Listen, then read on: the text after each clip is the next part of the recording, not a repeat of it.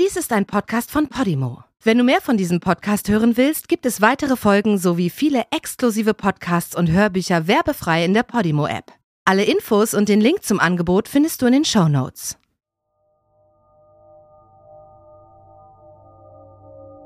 Wenn mir etwas zustößt, dann war es mein Vater.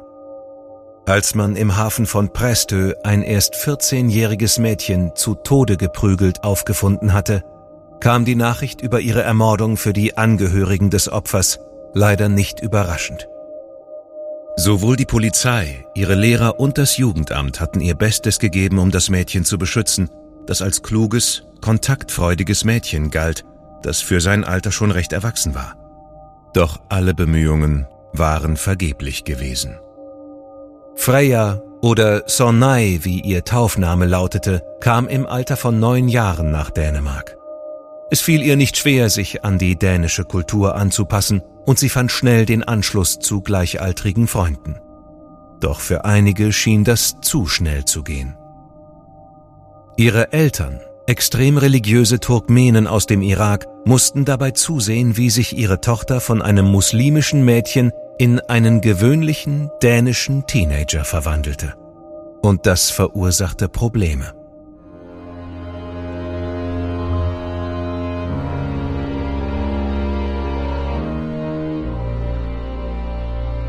Du hörst Morden im Norden.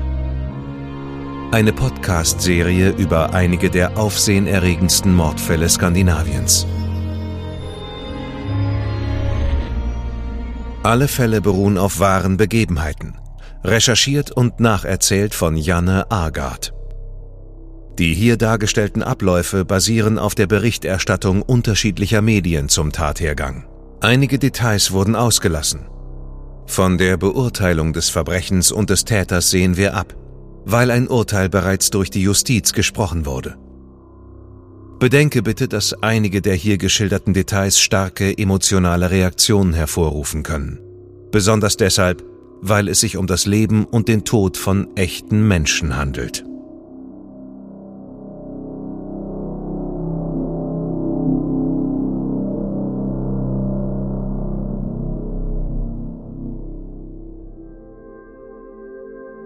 Sonais Vater Ashraf desertierte Anfang der 1990er Jahre von der irakischen Armee und flüchtete nach Istanbul. Einige Jahre später holte er seine Frau Suheila und die gemeinsame Tochter in die Türkei. Später zog er nach Dänemark und stellte 1996 bei seiner Ankunft am Flughafen in Kopenhagen einen Asylantrag. Nach zehn Monaten Aufenthalt in einem Asylzentrum auf der dänischen Insel Bornholm wurde Ashraf Asyl gewährt und er beantragte die Familienzusammenführung. Er erzählte den Behörden unter anderem, dass er wegen seiner Desertation im irakischen Gefängnis in Haft gesessen habe, seine Frau ihn jedoch durch Bestechung eines Richters hatte herausholen können. 1997 hieß er dann seine hochschwangere Frau und seine neunjährige Tochter Sonai in Dänemark willkommen. Der Familie wurde von der Gemeindeverwaltung ein Reihenhaus in Prestö zur Verfügung gestellt. Doch der Übergang von einem Leben auf der Flucht zu einem Leben in einem dänischen Reihenhausviertel verlief alles andere als reibungslos. Im Herbst wurde Sonai in die Willkommensklasse der Grundschule geschickt. Sie hatte noch nie eine Schule besucht, hatte sich aber während ihres Aufenthaltes in der Türkei selbst Türkisch beigebracht. Verglichen mit ihren Klassenkameraden war Sonai eher klein. Es war für das früh entwickelte Mädchen alles andere als einfach, sich an ein dänisches Schulleben zu gewöhnen und eine neue Sprache zu lernen. Sonais Verhalten veränderte sich. Statt mit Puppen spielen zu wollen, benahm sie sich nun eher wie ein Teenager. Die Lehrer glaubten deshalb, sie sei älter als die Eltern angegeben hatten. In der sechsten Klasse, als Zwölfjährige, bekam Sonai ihre Periode. In den Augen ihrer Eltern war sie nun erwachsen. Die Mutter hörte auf, sie zur Schule zu schicken und verlangte, dass sie sich um den kleinen Bruder kümmern sollte, der nach der Ankunft der Familie in Dänemark geboren worden war. Die Konflikte zwischen den Eltern und der Schule nahmen deswegen zu. Sonai war begabt, lernte schnell fließend Dänisch und war wissbegierig. Ihre Eltern verlangten aber, dass sie ihre Mutter im Haushalt unterstützen sollte. Die Mutter hielt lange Brandreden über die unreinen dänischen Mädchen, kaufte jedoch aufreizende Kleidung für ihre Teenager-Tochter. Im Hinterkopf dachte die Mutter darüber nach, wen Sonai heiraten könnte.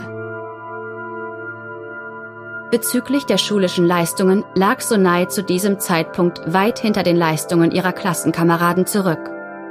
Doch sie hatte ihren Mitschülern auch etwas voraus, weil sie sich mit der Bedeutung der Religion in verschiedenen Ländern auseinandersetzte.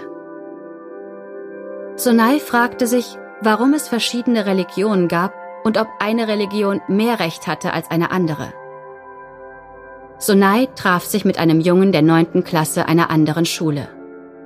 Aus Angst vor der Reaktion ihrer Eltern hielt sie ihren Freund geheim.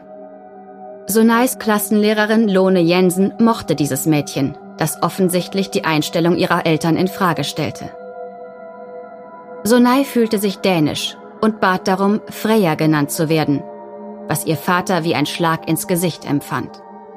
Ashrafs Leben in Dänemark war in keiner Weise so interessant geworden, wie er gehofft hatte.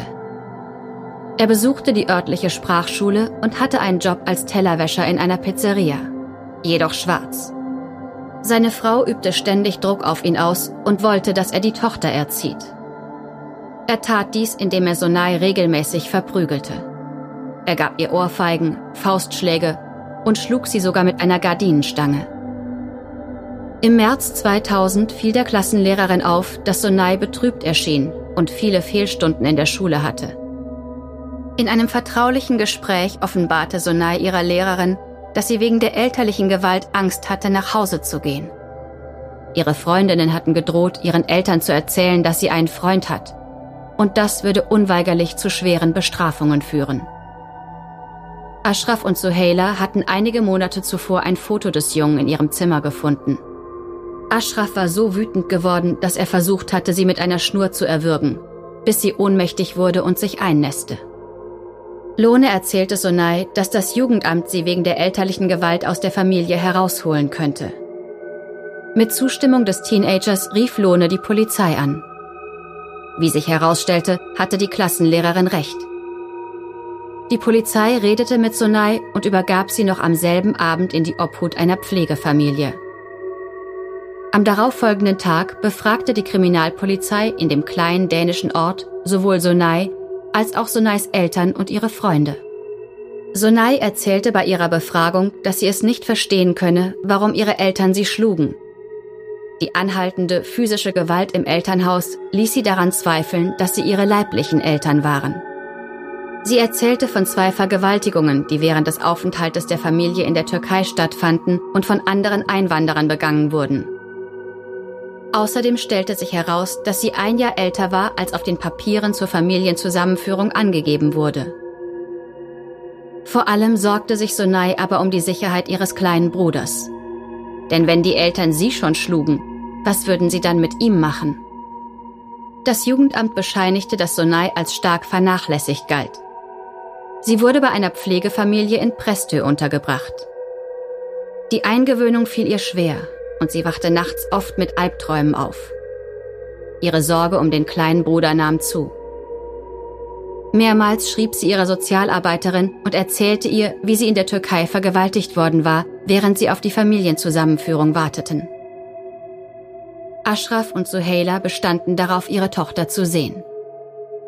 Es wurde ein beaufsichtigter Termin in den Räumlichkeiten des städtischen Jugendamts vereinbart, wo die Eltern großen Druck auf Sonai ausübten und sie dazu bringen wollten, nach Hause zurückzukehren. Insbesondere, weil es für sie beschämend war, dass ihnen die Tochter durch die Behörden weggenommen worden war. Aber Sonai gab nicht nach. Sie hatte einen Freund, sie mochte die Schule und sie liebte es, in Dänemark zu sein. Sie wollte in Zukunft Freier genannt werden. Sie wollte leben und hatte keine Zeit, um Muslima zu sein. Sie fragte sogar ihre Pflegemutter, ob sie sie Mama nennen dürfe.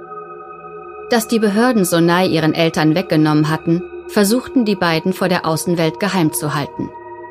Sie logen und sagten, sie sei in die Türkei zurückgekehrt. Sonai besuchte die Eltern, ohne dass es jemand mitbekam, nur um zu sehen, wie es dem kleinen Bruder ging. Diese Besuche führten zu großen Konflikten. Die Eltern beantragten einen Pass für Sonai und bestanden darauf, dass sie einen muslimischen Mann heiratete. Während eines Streits darüber, ob sie rein sei oder nicht, erzählte Sonai ihren Eltern von den beiden Vergewaltigungen in der Türkei. Ashraf drohte damit, ihren dänischen Freund zu töten, weil er es wahrscheinlich war, der ihre Unschuld genommen hatte. Sonai schrie, dass es nichts zu nehmen gäbe. Sie haute ab und bat einen Taxifahrer am Bahnhof um Hilfe, weil ihr Vater hinter ihr her war. Hilfe! Mein Vater will meinen Freund töten. Rufen Sie die Polizei. Wegen des laufenden Verfahrens kam die Polizei sofort. Und Sonai kehrte sicher nach Prestö zur Pflegefamilie zurück.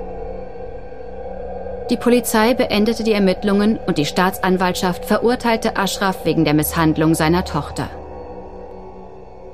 Während der Gerichtsverhandlung im Januar 2001 sagte Sonai vor Gericht aus. Der Taxifahrer vom Bahnhof bestätigte ihre Aussage. Ashraf erhielt eine sechsmonatige Gefängnisstrafe, während Suheila mit zehn Tagen Gefängnis auf Bewährung davonkam. Als das Urteil verlesen wurde, lief Suheila aus dem Gerichtssaal und warf sich vor ein Auto, das gerade noch bremsen konnte. Suheila war zum dritten Mal schwanger und emotional instabil.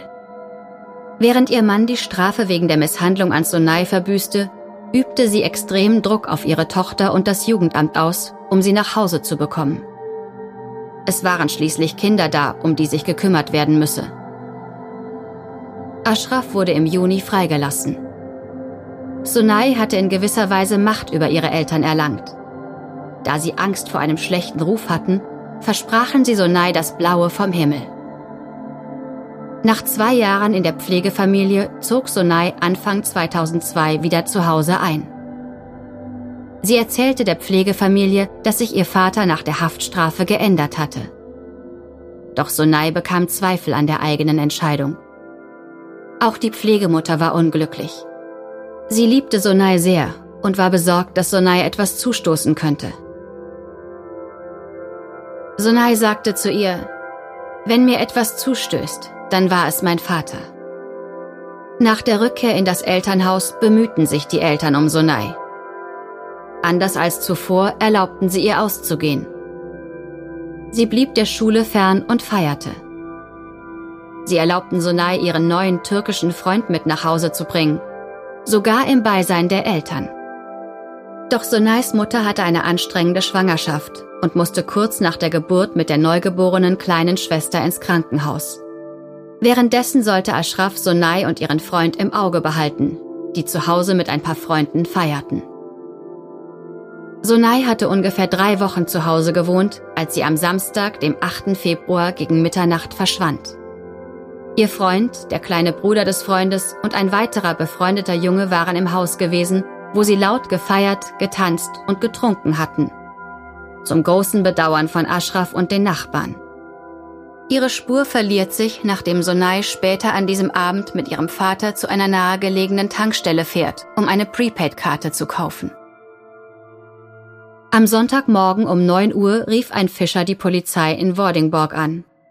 Er hatte im eiskalten Wasser des Hafens von Prestö einen leblosen Körper gefunden. Es war ein Mädchen oder eine junge Frau. Und sie hatte weder ein Handy noch Ausweispapiere bei sich. Die Rettungskräfte des Krankenwagens versuchten das Mädchen erst an Ort und Stelle und später bei der Ankunft in der Notaufnahme wiederzubeleben. Aber schließlich wurde das Mädchen für tot erklärt. Die klaffende Wunde am Hinterkopf des Mädchens ließ die Vermutung zu, dass es sich hier nicht um einen Unfall handelt. Das Obduktionsergebnis bestätigte die Theorie der Polizei.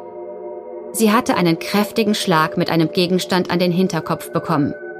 Man hatte ihr ins Gesicht geschlagen und sie hatte Abwehrspuren eines Kampfes an den Armen. Der Tod wurde durch die Gewalteinwirkung in Kombination mit Ertrinken herbeigeführt. Wie lange sich ihr Körper in dem sieben Grad kalten Wasser befunden hatte, war schwer zu sagen. Die Polizei sperrte das Gebiet rund um den Hafen ab, um den Untersuchungen am Tatort ungestört nachgehen zu können. Auf dem Boden befanden sich unter anderem deutliche Reifenspuren, die genauer untersucht werden mussten. Außerdem ergab die Untersuchung, dass der Tod des Mädchens zwischen 3 Uhr nachts und 9 Uhr morgens eingetreten sein muss. Am Sonntag, dem 9. Februar, veröffentlichte die örtliche Polizei eine Pressemitteilung über den Leichenfund eines getöteten Mädchens im Hafen von Prestö. Zwischenzeitlich hatte die Polizei die Leiche in das Rechtsmedizinische Institut nach Kopenhagen gebracht. Hier fotografierte man ihr Gesicht und Polizeibeamte zeigten den Menschen in der Umgebung das Foto, um sie so identifizieren zu können. Sie hatten Glück. Ein Passant erkannte Sonai auf dem Foto. Die Polizei rief Sonais Pflegemutter an und bat sie, am Montagmorgen vorbeizukommen, um die Leiche zu identifizieren. Ashraf und Sonais Freund erschienen am Montag auf dem Polizeirevier der Kleinstadt, um Sonai als vermisst zu melden. Besonders Sonais Freund war zutiefst besorgt, nachdem er in den Nachrichten von der Entdeckung des Mädchens gehört hatte. Weil eine derart komplizierte Mordermittlung für die Polizei in der dänischen Kleinstadt nicht allein zu stemmen war, wurde die dänische mobile Sonderermittlungseinheit dazugerufen. Kurt Grau, ein routinierter Kriminalbeamter, sollte die Ermittlungen leiten. Der Fall Sonai wurde für ihn zu einem Fall, den er nie vergessen würde. Er war selbst Vater und hatte von Anfang an Schwierigkeiten, Ashraf als Verdächtigen zu benennen. Denn wie könne man die eigene Tochter töten? Doch als erfahrener Polizist hatte er gelernt, die eigenen Gefühle auszublenden und sich auf die vorhandenen Beweise zu konzentrieren. Mit den Hinweisen aus Mobilfunkdaten, Zeugenaussagen und kriminaltechnischen Spuren rekonstruierten die Ermittler Sonais Unternehmungen an ihrem letzten Abend. Ihr letztes Lebenszeichen war die Unterhaltung per SMS mit einem Freund kurz vor Mitternacht. Ihre Tasche und ihr Handy wurden jedoch nie gefunden. Ein im Ort bekannter Trinker hatte behauptet, dass ihm Sonai um 7 Uhr morgens am Hafen begegnet sei. Doch die Polizei glaubte seiner Aussage nicht. Die Reifenspuren im Hafen von Presto stimmten zwar mit dem linken Reifen des weißen Toyota Corolla von Ashraf überein, jedoch gab es in Dänemark hunderte von Autos, die mit genau diesem Reifentyp unterwegs waren. Die Familie bestritt weiterhin vehement etwas über den Mord zu wissen und gab vielmehr eindeutige Hinweise darauf, dass es einer von Sonais vielen Geliebten gewesen sein musste, der sie getötet hatte. Aus Gesprächen mit Freunden und Bekannten der Familie aus der Umgebung formte sich ein anderes Bild. Ashraf schämte sich für das Verhalten der Tochter und zog sich langsam zurück. Suheila setzte ihn wegen der Ausschreitungen der Tochter stark unter Druck und forderte ihn auf, etwas zu tun. Es meldeten sich zwei Zeugen. Beide waren Nachbarn von Sonais Eltern und hatten beobachtet, wie das Ehepaar zwei große Teppiche aus der Wohnung gebracht, sie gereinigt und zum Trocknen nach draußen gehängt hatten. Durch eine gerichtliche Anordnung wurde der Polizei erlaubt, sowohl das Haus als auch die Telefone der Eltern abzuhören. In den folgenden Monaten bestätigte sich die Vermutung der Ermittler. Das Paar war wegen der vielen Vernehmungen auf dem Polizeirevier nervös geworden und begann zu Hause zu diskutieren, wer für den Tod der Tochter verantwortlich war. Ashraf, ich habe dir gesagt, du sollst sie nicht töten. Sie könnte eventuell verheiratet werden, hörte die Polizei Suheila am Telefon sagen, worauf Ashraf antwortete, Hast du mir nicht gesagt, ich soll sie töten? Das alles ist deine Schuld. Im Juni, etwas mehr als vier Monate nach Sonais Tod, wurde ihr Vater verhaftet. Er war gut vorbereitet und zog eine Karte mit dem Namen seines Anwalts aus der Tasche. Bei der Vernehmung vor dem Haftrichter beteuerte er seine Unschuld, ohne dabei eine Miene zu verziehen. Er kam in Untersuchungshaft, damit er die Ermittlungen nicht behindern konnte. Zeitgleich sagte seine Schwägerin darüber aus, was Ashraf an dem Samstag, als Sonai getötet wurde, unternommen hatte. Man fand heraus, dass das Paar bezüglich der Flucht aus dem Irak gelogen hatte und dass sie die Schwägerin durch falsche Angaben ins Land gebracht und eine Eheschließung mit Ashrafs Bruder arrangiert hatten. Die dänische Sondereinheit für Menschenschmuggel nahm im Verborgenen die Ermittlung im Fall Ashraf und Suheila auf.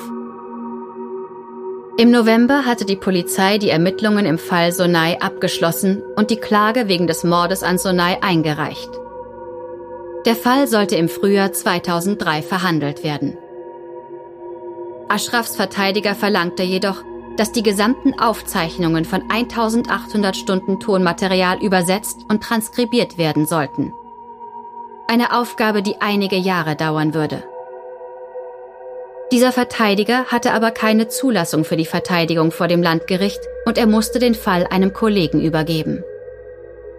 Dann behauptete er gegenüber der Presse, Sonai sei das Opfer eines Sexualverbrechens gewesen und die Polizei habe ihre schlechten Ermittlungen zu vertuschen versucht.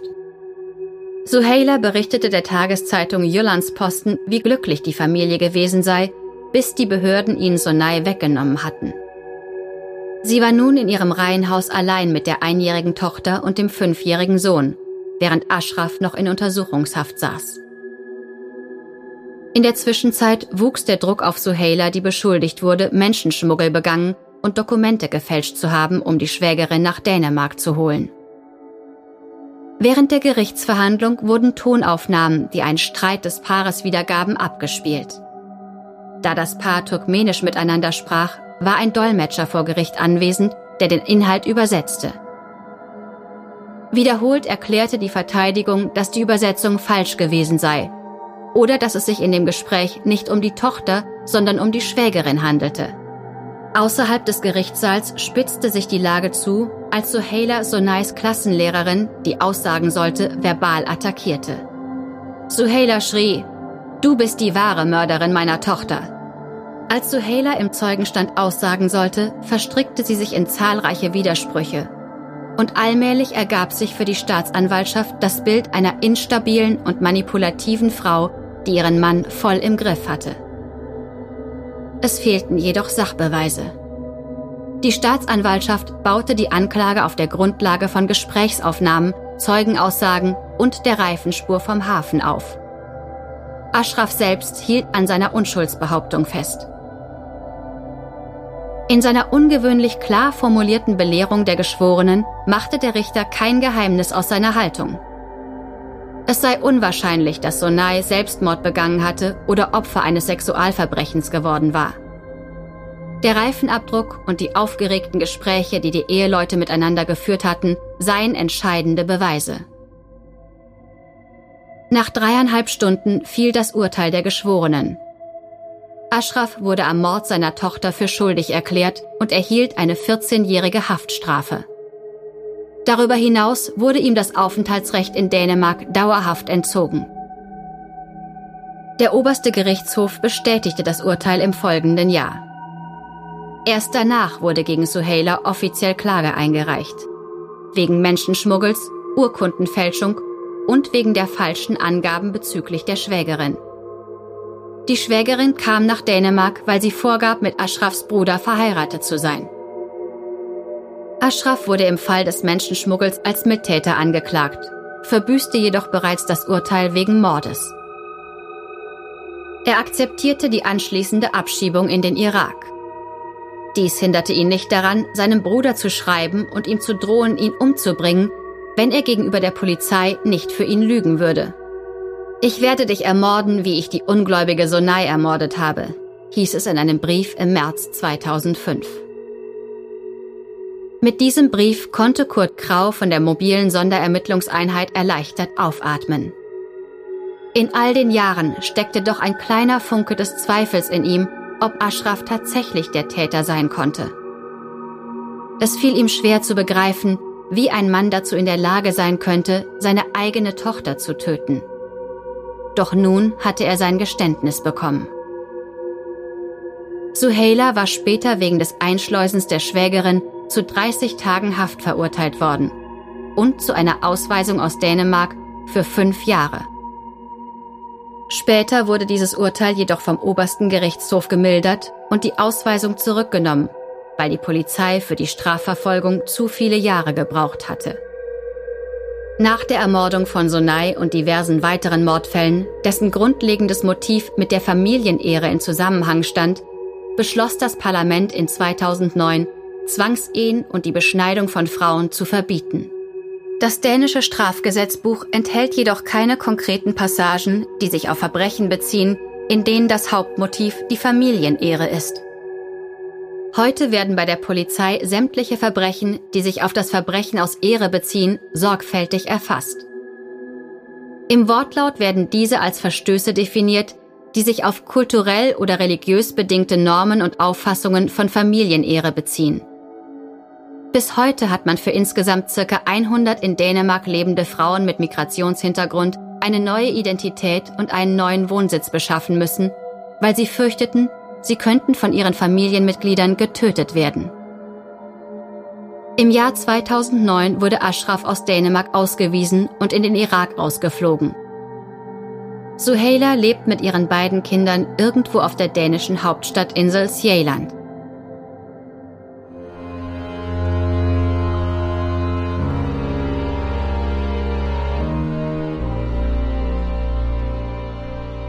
Die deutsche Fassung der Serie Morden im Norden ist eine Produktion der Fritzton GmbH im Auftrag von Podimo. Übersetzung Nadine Bär. Überarbeitung und Regie Peter Minges. Gesprochen haben Marike Oeffinger und ich, Sascha Rotermund. Aufnahme und Nachbearbeitung Christopher Gropp und Niklas Schipstadt. Projektleiter Lennart Bohn.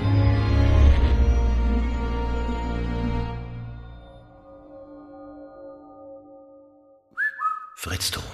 In der Podimo-App hörst du tausende Podcasts und internationale Hörbücher aller Genres. Dabei erhältst du personalisierte Empfehlungen und kannst deine Lieblingsinhalte auch offline hören. Ganz egal, ob zu Hause, in der Bahn oder beim Spazierengehen. Lass dich mit Podimo von spannenden Geschichten in den Bann ziehen, lerne etwas Neues oder hol dir Tipps für dein Familienleben.